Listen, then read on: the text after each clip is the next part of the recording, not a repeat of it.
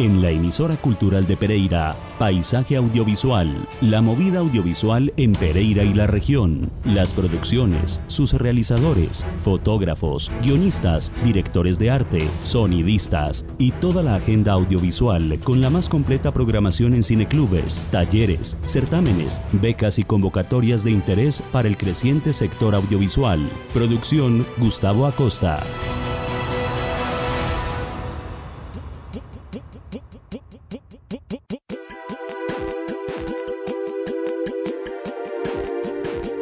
Buenas tardes, bienvenidos a esta nueva emisión de Paisaje Audiovisual en la emisora cultural de Pereira. Los saludamos Iván Marín Díaz y Gustavo Acosta Vinasco con nuestra máster técnica Luz Mary Bermúdez y la dirección general de Diana Vega Baltán. Les damos la bienvenida a nuestro capítulo número 40 de Paisaje Audiovisual, el quinto de este año 2020 Estamos muy contentos de llegar a nuestra edición 40. Recuerden que este y todos nuestros programas los pueden volver a escuchar en nuestro podcast, solo googleando Paisaje Audiovisual Podcast. Nos encuentran en seis plataformas, Spotify y iBox.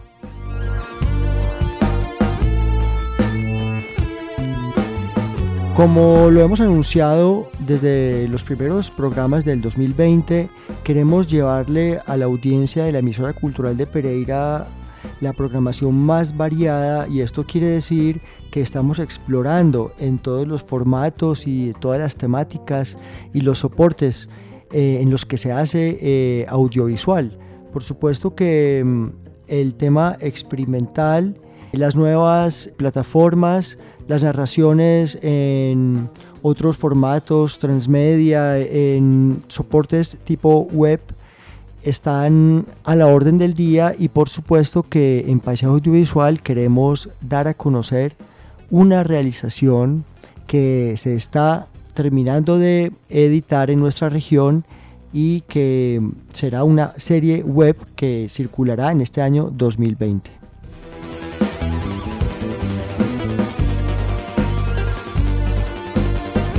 Para el efecto hemos invitado a Stephanie Rodríguez Ospina. Stephanie, muy buenas tardes y bienvenida a Paisaje Audiovisual. Hola Gustavo, sí, muy buenas tardes. Gracias a ti por, por la invitación. Eh, Stephanie es periodista y comunicadora audiovisual y acaba también de terminar su maestría en artes visuales. Sí, sí. y, y, estás arrancando con el doctorado también en, en el área, ¿verdad? Sí, también un doctorado en Bellas Artes. Pues digamos que sí, es, es, como un poco variada la, la, formación. Es cierto que digamos que me he especializado como en, en las artes visuales, eh, pero sí, pues ha sido como un largo camino.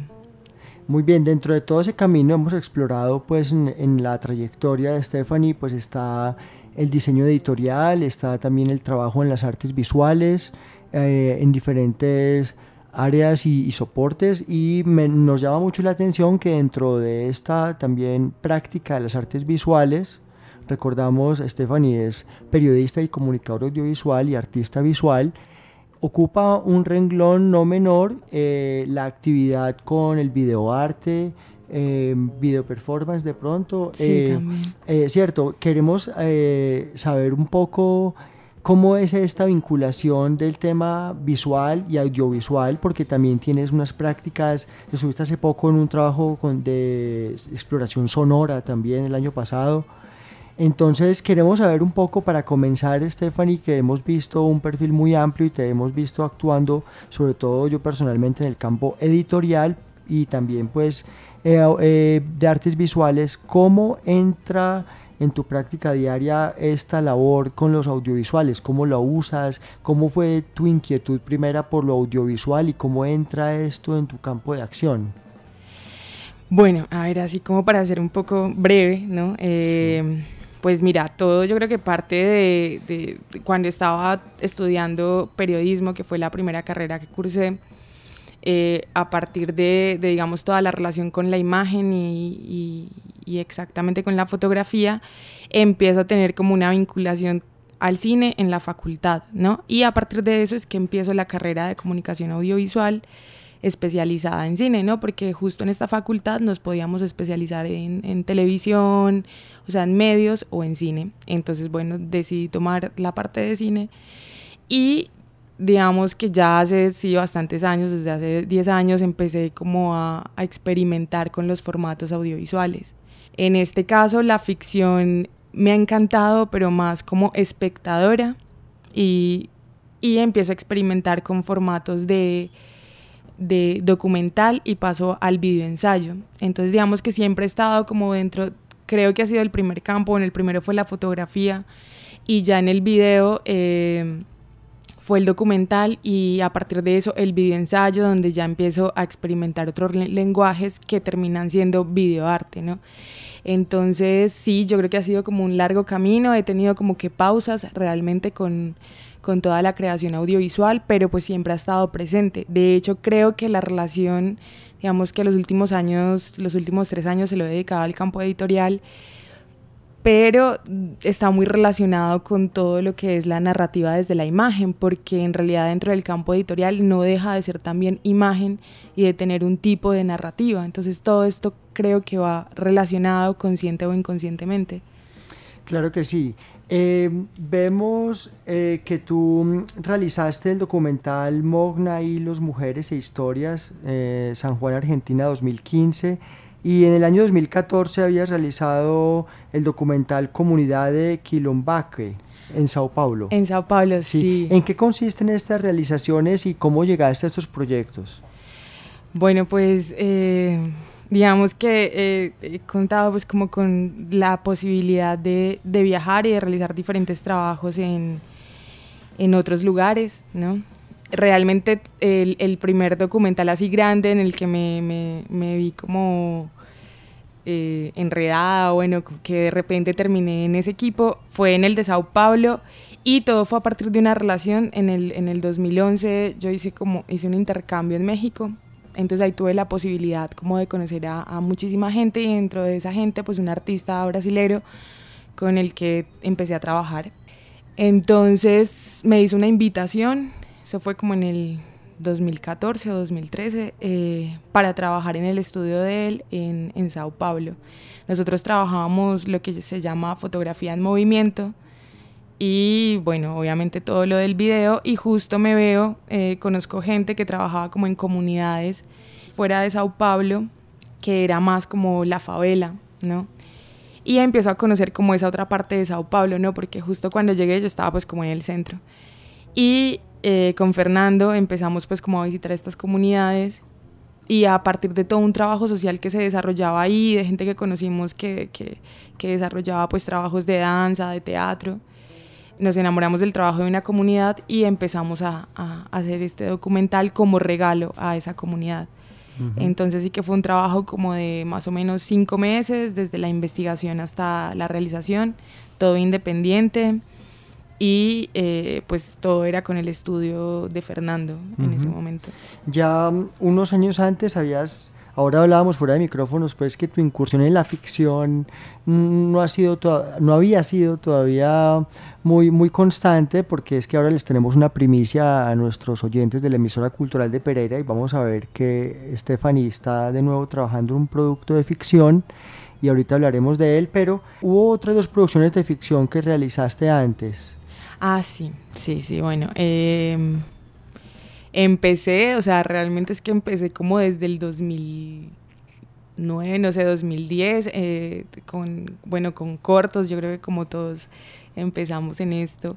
Lo que pasa es que, digamos que a mí más que el diálogo o, la narrativa en estos trabajos me interesaba era la poética de la imagen. Y ahí es donde descubro realmente qué es lo que me gusta. Entonces sí que generaba ficción, son dos producciones de ficción que, que uno es... Em, no recuerdo ahora mismo. Entre humo y cigarrillos. Entre humo y cigarrillos, sí. Y el otro es Julia y Julian, que estas producciones las realicé en, en Madrid y en, y en, Menorca, que también fue como con un equipo de apoyo, pero pues era más, obviamente, toda la experiencia universitaria. Pero ahí es donde realmente empiezo a explorar como esa poética que me gusta llevar a, mis videos, ¿no? a mis producciones. Ya enseguida continuamos hablando de este tema de la poética y de la imagen, que creo que es lo más importante que destacar en Stephanie Rodríguez Ospina, quien ha sido no solamente mm, eh, editora y artista visual, sino que en el campo de mm, audio, del audiovisual estamos eh, recordando un poco su trayectoria, que es el precedente de una primicia que le tenemos hoy en nuestra audiencia.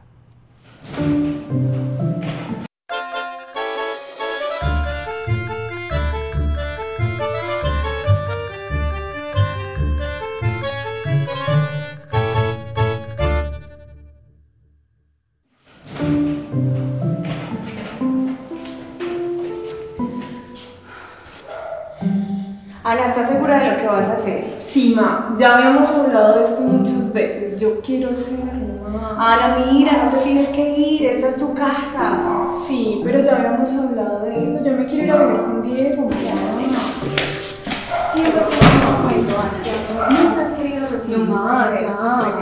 Ay, Ana, ya. Tu cosa. Mira, de verdad que un consejo a tiempo es mejor que cualquier cosa. Sí, pero Ana. ya está aquí. Ay, no, qué pereza. ma, Toda la ya. vida es la misma peleadera.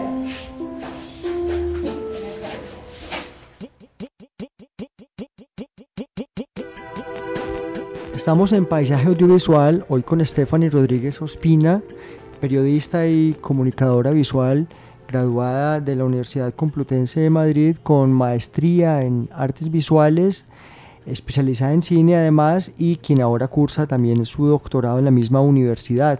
Eh, Stephanie ha realizado varios intercambios y residencias en países como Francia, Inglaterra, Portugal, Malta, México, Brasil, Colombia y Argentina, donde ha diversificado su formación en artes visuales. Eh, su profesión y trayectoria se enfocan principalmente en la poética de la imagen, desde el videoensayo, videoarte, el cine documental, hasta el libro de Stephanie, artista. continuemos entonces por favor hablando del tema de la poética de la imagen, que sin duda es una constante en, en todos tus trabajos independientemente del soporte o, o eventualmente en que estés trabajando, en curaduría o en investigación. Desde que realizaste la maestría y tu carrera y tu pregrado hasta ahora en eh, que empiezas tu doctorado, ¿cuáles han sido los temas o el foco de interés alrededor de esta problemática de la imagen? Pues a ver, eh, compleja esa pregunta. Eh, a ver, Gustavo, sí es cierto lo que dices, pues siempre es, es como la imagen, ¿no? La poética me refiero a, a, digamos, esa imagen que puede decir mucho, no puede decir nada, donde la estética es, es, es realmente, digamos, se, se enfoca en la simpleza de la composición, ¿no? Y digamos, desde yo siempre abordo como que las temáticas que trate o las investigaciones que trate como desde el absurdo del cotidiano, ¿no? Ya sea desde un tema que político o desde un tema familiar, eh, personal. Entonces, eh, es trasladar, eh, digamos, ese discurso a una imagen simplificada, intentando mantener esa estética de, lo bello, ¿no? Dentro de el imaginario mío, que es lo bello, ¿no? Porque igual eso es muy cuestionable. De alguna manera, eh, la suma de todo este trabajo académico eh, que has realizado hasta ahora y ahora que estás iniciando el doctorado, mmm, ¿se vierte o marca una pauta tuya en tu trabajo práctico, en lo que estás haciendo ahora? Desde lo académico. Bueno, a ver, eh, digamos que yo tuve una pausa muy grande con, con la academia, ¿no? Desde que terminé eh, la carrera y hace un año retomé pues como el campo de la investigación con la maestría. Y, y creo que, que, la maestría sí que, eh, digamos, ha tenido una gran influencia y, a, y una ruptura, ¿no? Porque, porque pues al final es ahora como que eh, me es muy difícil hacer algo si no tengo investigación, ¿no? Entonces, por ese motivo continúo el doctorado, porque realmente quiero seguir investigando. dentro de la misma producción. O sea, trabajé con la editorial, o sea, digamos que esto influye tanto en la editorial, el proyecto editorial Luz de Luna, como en, en la creación de obra propia, como en la creación de, digamos, en este caso, otros proyectos como la nueva serie o el, o el nuevo proyecto en el que he estado trabajando, que es una serie web. Entonces todo, digamos que, que, está relacionado, pero sí que ha habido pues como un, un, una ruptura o, digamos un cambio de, de, de formas de trabajo.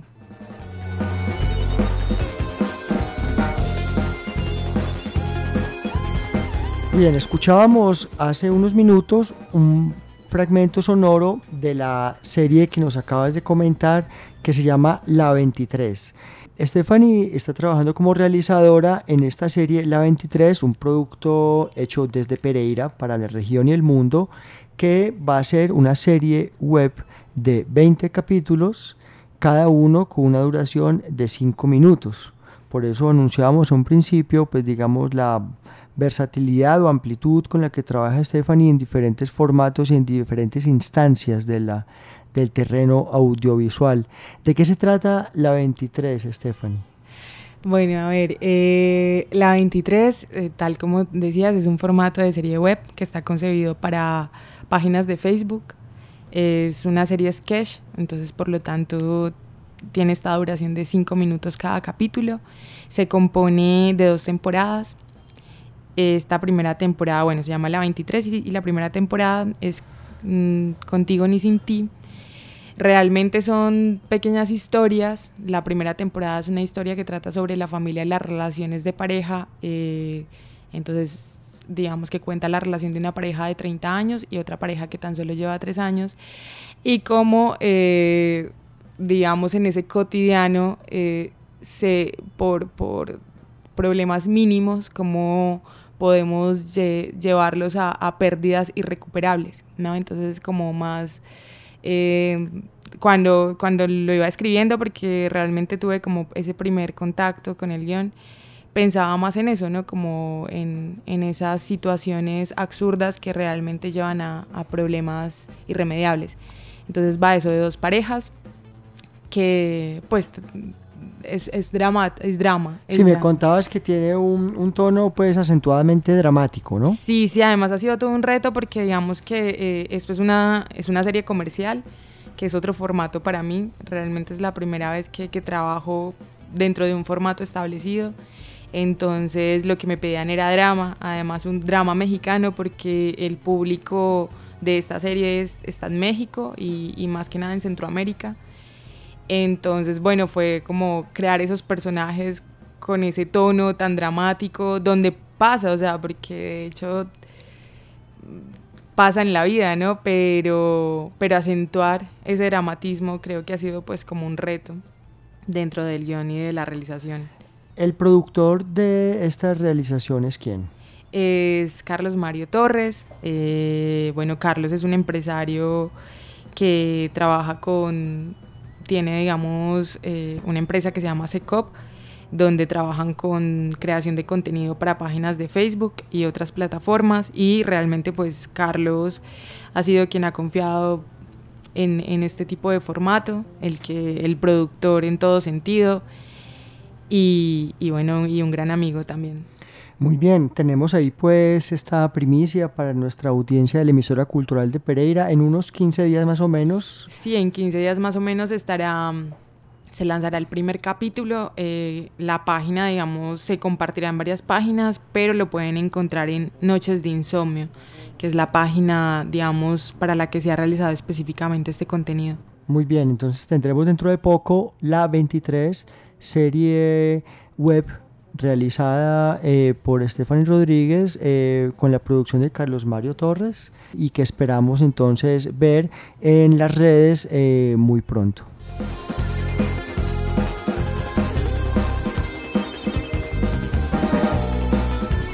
Dices que esta participación en esta serie marcó varias cosas inusitadas, ¿cierto? El trabajo con guion, o sea, volver a la ficción y ahora pues una serie más compleja, el trabajo con el guion, eh, los actores son de la región, ¿no? Sí, sí, también. Bueno, ha sido como eso, desde el mismo guion hasta el trabajo con los, o sea, con actores. Digamos que esto fue, ha sido una producción pequeña, donde contábamos con un equipo técnico, pero ha sido como muy en familia, ¿no?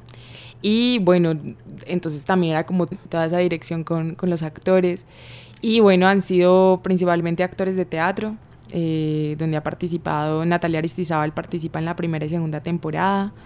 Eh, Andrés Felipe Botero también, que es de teatro, de sala estrecha, participa en la primera y segunda.